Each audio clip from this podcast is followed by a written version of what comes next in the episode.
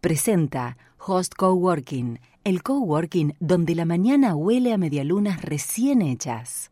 Las voces que alertan que el Estado no ha sido un buen administrador de los bienes públicos sumaron esta semana un buen ejemplo en manos de IDES, el Instituto del Desarrollo Social Argentino, que tomando datos del presupuesto y datos públicos, llega a la siguiente conclusión. En los últimos años, el gobierno nacional aportó a aerolíneas argentinas muchísimo más que a la lucha contra el hambre. A ver, a ver cómo es esto. Sí, en efecto, si tomamos el promedio a unos precios constantes, en un año Aerolíneas Argentinas se lleva 28 mil millones de pesos, mientras que el plan del ministro Arroyo, Argentina contra el hambre, se lleva solo 18 mil millones.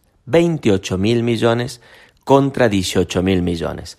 Si lo vemos desde otra perspectiva, esto implica que los empleados de aerolíneas argentinas, los muchos empleados de la aerolínea de bandera, se llevan a su bolsillo cada mes unos 200 mil pesos de promedio salarial bruto, mientras que cada beneficiario del plan Argentina contra el hambre recibe 700 pesos. Y de esa hace esta comparación en víspera del proyecto de ley de estatización de Vicentín y muestra lo poco eficiente que suele ser o que ha sido, algunos dirán en casos puntuales, otros dirán siempre, el Estado como administrador de bienes públicos. Quédate con este dato entonces para tenerlo ahí como dato duro.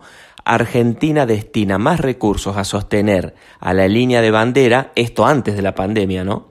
28 mil millones que a la lucha contra el hambre a la que le destina solo 18 mil millones.